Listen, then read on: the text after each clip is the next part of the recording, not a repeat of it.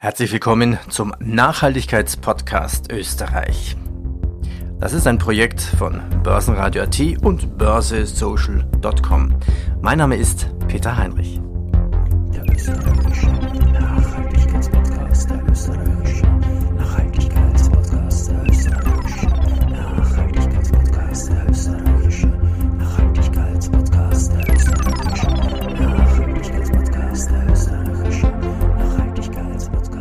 Ja, und heute unser Gast Kostat. Alles zu Ladesäuleninfrastruktur. Ja, grüße, Dimitrov Denny mein Name, seit über vier Jahren bei der Firma Kostat und zuständig für Projekt- und Produktmanagement vor allem. Wir hatten uns ja schon über das Projekt von Kostat unterhalten. Wie funktioniert so eine Ladesäule? Das ist eigentlich das Hauptprodukt. Aber da steckt ja noch viel, viel mehr dahinter. So eine Ladesäule alleine hat ja noch keinen Strom. Vermutlich kann man eine relativ einfach anschließen. Aber was steckt dahinter?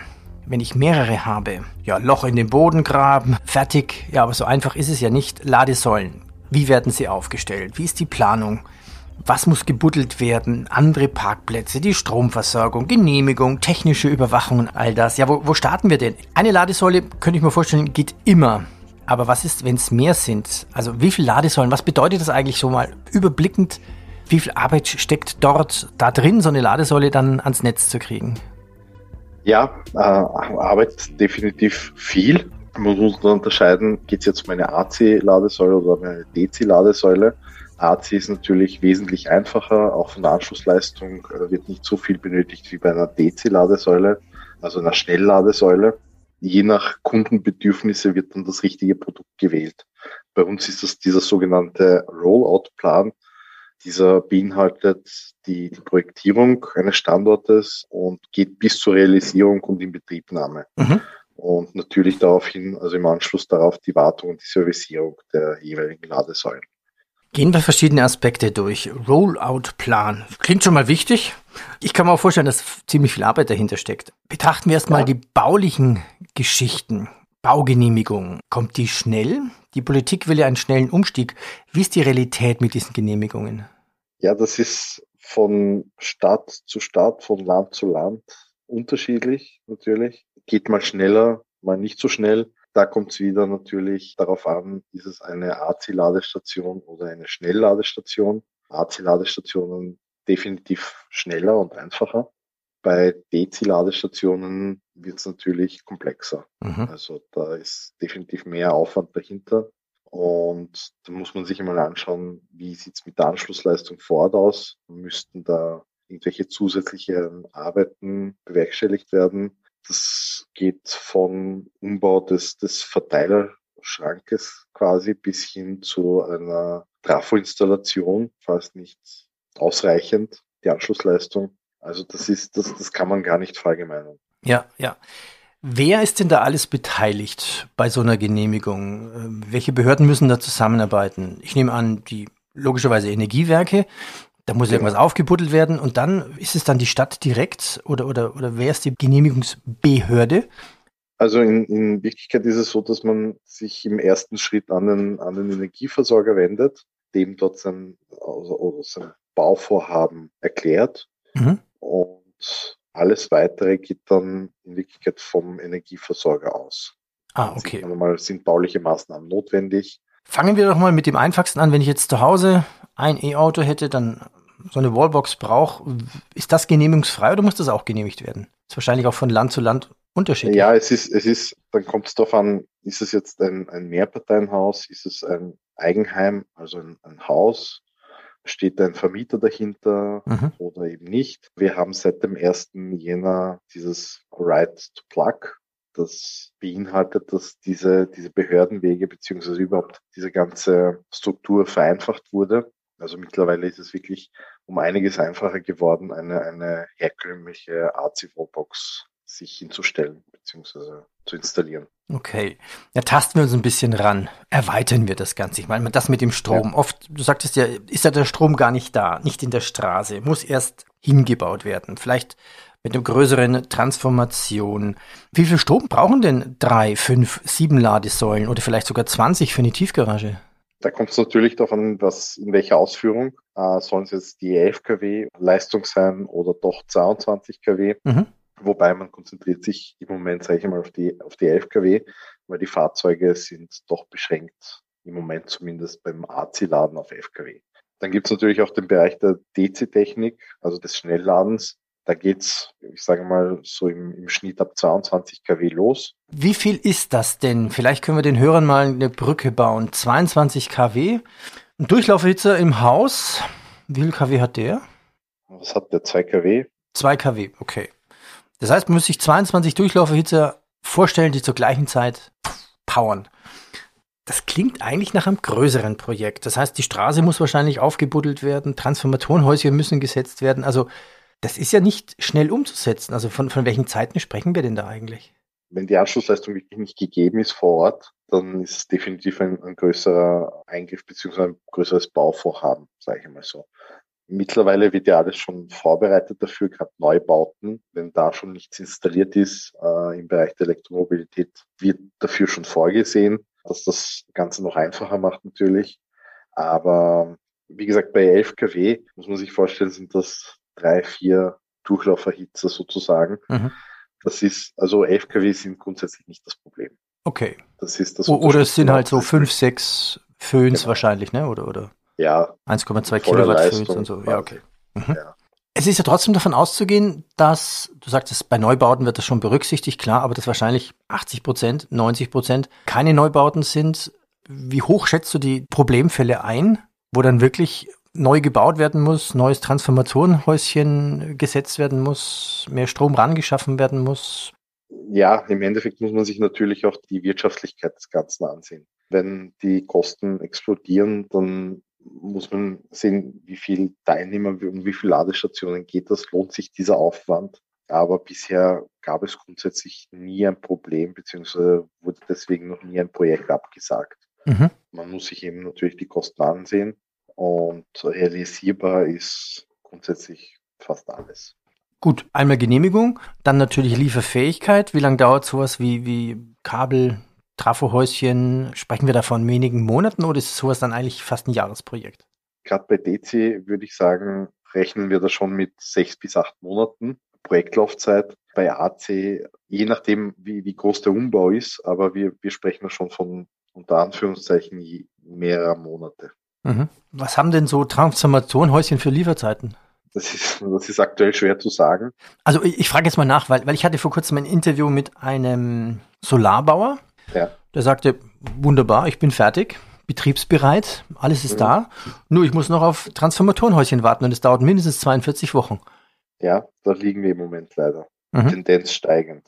42 Wochen also je nachdem, wann man es bestellt, ist ja, kann man ja fast mit, mit einem Jahr rechnen. Kann denn eine Ladesäule auch mit weniger Strom auskommen, als sie eigentlich bräuchte? Also wenn man jetzt eine DC-Ladesäule hätte? Ja, äh, auf jeden Fall. Also eine, eine DC-Ladesäule kann man auch limitieren, beziehungsweise unsere Ladesäulen sind bei der Inbetriebnahme, sind die eben zu parametrieren, was für eine Anschlussleistung zur Verfügung steht. Und diese wird dann, wir haben ein integriertes Lastmanagement in unserer Ladesäule und dieses ist dann zuständig für das dynamische, für die dynamische Aufteilung. Was heißt dynamische Aufteilung? Oder, ja, oder mal ein Beispiel. Also ich komme mit einem, mit einem dicken Auto, SUV oder halben Laster. Das ja. heißt, ich würde schnell laden, kriege aber nicht die schnelle Ladung, oder? Aber das Laden ja, funktioniert trotzdem. Ich, also statt naja, schnell geht's dann halb schnell, oder wie muss ich mir das vorstellen? Das dynamische Lastmanagement ist da, vor allem dafür da, wenn jetzt eine, eine Schnellladestation mit, mit mehreren Ladepunkten oder sagen wir mal, mit zwei Ladepunkten installiert ist, die eine, eine maximale Ausgangsleistung von 120 kW hat. Dann kommt jetzt ein Fahrzeug, das die 120 kW laden kann.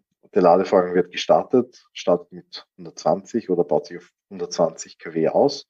Dann kommt ein, ein zweites Fahrzeug, steckt sich da zusätzlich an, Ladevorgang wird gestartet und dann wird, werden diese 120 kW werden einfach aufgeteilt auf 2x60 zum Beispiel. Ah, okay, alles klar. Gut, jetzt haben wir es rangetastet. Also jetzt haben wir Strom, wir haben eine Baugenehmigung. Wie geht es dann eigentlich weiter? Wer baut dann oder wer setzt das um? Wir sind dieser sogenannte One-Stop-Shop. Das heißt, ein Ansprechpartner, der sich um alles kümmert. Wir klären die Bedürfnisse des Kunden, machen die Planung, die Projektierung inklusive erforderlicher Baumaßnahmen und liefern im Endeffekt eine schlüsselfertige Lösung. Das ist natürlich jedes Mal individuell. Mhm. Je nach Kunde oder nach Kundenwunsch können wir alles liefern, können wir ihm alles anbieten oder der Kunde möchte diverse Leistungen selbst durchführen oder andere Unternehmen beauftragen. Mhm. Und das macht Kostet auch. Das ist eigentlich sehr, sehr gut, dass er nicht nur das Produkt verkauft, sondern eigentlich auch zum, zum Fliegen bringt sozusagen, mit aller Ingenieurskraft, genau. was dahinter steht. Weil ich kann mir vorstellen, eine Stadtverwaltung, ähm, das ist was ganz anderes, als wenn es jetzt ähm, eine Autobahnverwaltung macht oder ihr habt einen Kunden ähm, mit einem Supermarkt, der sagt, ich hätte gern für meinen parkenden Kunden ein paar Säulen. Also wie funktioniert das? Ich komme jetzt zu Kostet, der Kunde sagt, habt ihr jetzt einen LKW, der braucht Strom, wie geht's weiter? Grundsätzlich informieren wir uns einmal über das Fahrzeug, was für Fahrzeuge der Kunde bekommt. Dann gibt es einmal die klassische Standortbesichtigung. Dort werden einmal die Details geklärt, die Gegebenheiten vor Ort. Es wird die, die Planung des passenden Layouts wird erstellt, die Kundenbedürfnisse natürlich, je nach Fahrzeug wird die richtige Hardware ermittelt. Ganz wichtiger Punkt ist natürlich auf die Ausbaufähigkeit zu achten, damit man auch für die Zukunft gerüstet ist. Und, was heißt, ja, was heißt Ausbaufähigkeit? Naja, der Kunde kann zum Beispiel sagen, er bekommt jetzt ein Fahrzeug, das mit 120 kW laden kann, möchte aber auf E-Mobilität in Zukunft setzen und äh, auch weitere Fahrzeuge anschaffen, die vielleicht eine höhere Ladeleistung haben, dann macht es natürlich Sinn, entweder ein Produkt zu wählen, das upgradefähig ist, das heißt, dass man, wo man die Ladeleistung in der Zukunft erhöhen kann, oder gleich ein leistungsstärkere, also ein Produkt mit einer höheren Ladeleistung zu wählen. Mhm. Sagtest du gerade 120 kW? Mhm. Was sind denn das für Fahrzeuge? Das ist mittlerweile State of the Art, wie man so schön sagt. Also 120 kW ist so der Durchschnitt an Ladeleistung, das ein Fahrzeug kann. Okay.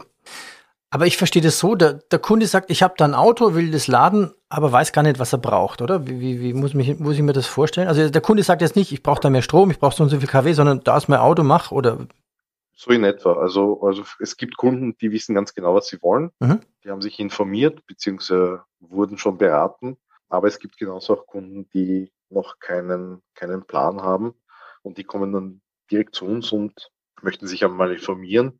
Dann, wie gesagt, gibt es einmal die Standortbesichtigung, die Klärung der Kundenbedürfnisse. Und ja, dann, dann startet im Endeffekt das Projekt. Dann wird ein Angebot erstellt, dann gibt es einmal die erste Rücksprache mit dem Energieversorger, die baulichen Maßnahmen werden besprochen und so geht es dann weiter, bis hin zur Lieferung der Ladestation und Inbetriebnahme. Du sagtest vorhin, man muss die Wirtschaftlichkeit auch berücksichtigen. Wer zahlt das Ganze eigentlich? Wie ist das geregelt? Also, wie ist das Kostenverhältnis von Ladesäule und den ganzen Bautätigkeiten? Hast du da ein Beispiel für uns? Das ist leider von bis. Okay. Aber ich sage mal, es kommt auch darauf an, was, was für Maßnahmen notwendig sind. Benötige ich wirklich eine, eine Trafostation, dann reden wir natürlich schon, sind, bewegen wir uns im Bereich von dem Wert der Ladestation beziehungsweise den doppelten Wert der Ladestation. Also je nach, je nach Ausmaß. Kann man also sagen, die Kosten, um überhaupt eine Ladestation ans Laufen zu bringen, sind teilweise höher als die Ladestation selber? Das kann durchaus passieren, ja. Wie ist es üblicherweise mit den Energieversorgern? Gut, wenn ich jetzt ein Unternehmer bin und sage, ich will für meine Mitarbeiter 20 Ladestationen, dann muss ich das als Unternehmer bezahlen. Das ist mir wahrscheinlich klar. Mhm. Aber wie wird das öffentlich geregelt? Weil man will ja auch in der Stadt, in der Öffentlichkeit, auf der Fahrt, auf den Autobahnen, auf den Raststätten, will man das ja anbieten. Also das zahlt wahrscheinlich dann der Staat oder die Stadt. Oder gibt es da EU-Zuschüsse? Weißt du das? Die gibt es auf jeden Fall, die EU-Zuschüsse und, und Förderungen. Es ist natürlich immer ein Betreiberthema. Wer betreibt das Ganze? Oftmals ist es so, dass einfach ein Standort zur Verfügung gestellt wird und dann ausgeschrieben wird, wer möchte dort betreiben. Und dann melden sich eben sogenannte CPOs, diese Charge Point Operator, und die kümmern sich dann um die Umsetzung dieses Projekts. Aber die müssen viel Geld investieren. Das heißt, keiner dieser CPOs arbeitet wirtschaftlich wahrscheinlich, oder? Ein Business Case ist es auf jeden Fall. Mhm. Okay. Vielleicht in die Zukunft dann. Alright. Also, wir haben jetzt die Baugenehmigung, wir haben Strom, wir haben die CPOs, das wird angeschlossen. Woran muss ich denn noch denken, wenn man so eine Ladesäule braucht. Äh, wie sieht es denn mit der ganzen Wartung aus? Ja, natürlich. Die Wartung ist genauso wichtig wie, wie die Schritte davor, weil ich möchte ja, dass die, dass die Ladestation auch in Zukunft gut funktioniert. Es gibt jede Menge Updates, die wird es auch in Zukunft geben. Es kommen neue Fahrzeuge, es kommen neue Standards, es kommen neue Normen raus. Die werden alle mit, mit den Updates aktualisiert. Also Wartungsservisierung ist großes Thema und sehr wichtig, gerade bei einer Ladestation. Was fällt denn ähm, alles unter Wartung? Es ist unterteilt in quasi in, in, dieser, in dieser jährlichen Wartung. Da wird die Ladestation überprüft, da werden diverse Filter getauscht, gibt es eine, eine Grobreinigung der Ladestation, werden diverse Leistungsschalter bzw. FI-Schutzschalter geprüft und, und, und. Also da gibt es einfach einen Wartungsplan, mhm. den jeder Techniker durchzuführen hat. Wie sieht das eigentlich mit der, mit der Überwachung aus? Ich könnte mir vorstellen, da gibt es eine große Schaltzentrale, wo dann alle Kostet Ladesäulen live überwacht werden. So stelle ich mir das vor, aber ist es so? Ja, ja, genau so ist es. Sie werden sogar quasi doppelt überwacht äh, im Falle eines CPOs jetzt, also eines Charge Point Operators. Das heißt, die Ladestationen sind alle angebunden an ein sogenanntes Backend-System, ein Management-System. Da sieht der Kunde direkt, was den aktuellen Status der Ladestation, wird da gerade geladen, ist ein Fehler bei der Ladestation vorhanden und jede Menge andere Informationen. Einerseits und andererseits monitoren wir die Ladestationen auch. Das heißt, wir haben ein eigenes Technical Backend und dort sehen wir auch den aktuellen Status der jeweiligen Ladestation. Wie viele Ladesäulen hat den Kostat bisher schon aufgestellt? Also gesamt sind wir bei über 18.000 Ladepunkten. Na, die müssen also alle überwacht und gewartet werden. Ne? Das muss man sich ja auch mal, das ist richtig, ja. mal vorstellen. Ich habe so eine Pressemeldung vor kurzem gelesen. Stimmt es, dass immer mehr, nachdem der Kupferpreis so teuer ist, immer mehr Kabel von den Ladesäulen geklaut werden? Ja, hatten wir zum Glück erst zweimal den Fall was wirklich wenig ist, aber kommt schon mal vor, dass ein Kabel abgeschnitten wird. Okay, die Welt ist verrückt. Ja. ja gut, jetzt haben wir die Überwachung. Dann ist es fertig, oder? Ladesäulen läuft. Ich kann kommen mit was auch immer, mit dem Auto, SUV, LKW und dann laden. Sind wir dann fertig oder gibt es an noch was zu denken? Nein, wenn die Ladung abgeschlossen ist, dann ist, ist alles gut, sind alle zufrieden. Der Chargepoint Operator hat, hat seinen Gewinn gemacht, sage ich einmal. Der Kunde hat seine Ladung bekommen, also ein Fahrzeug vollgeladen bekommen. Somit. Somit ist der Rollout-Plan dann quasi erfüllt. Dann sage ich schon mal herzlichen Dank.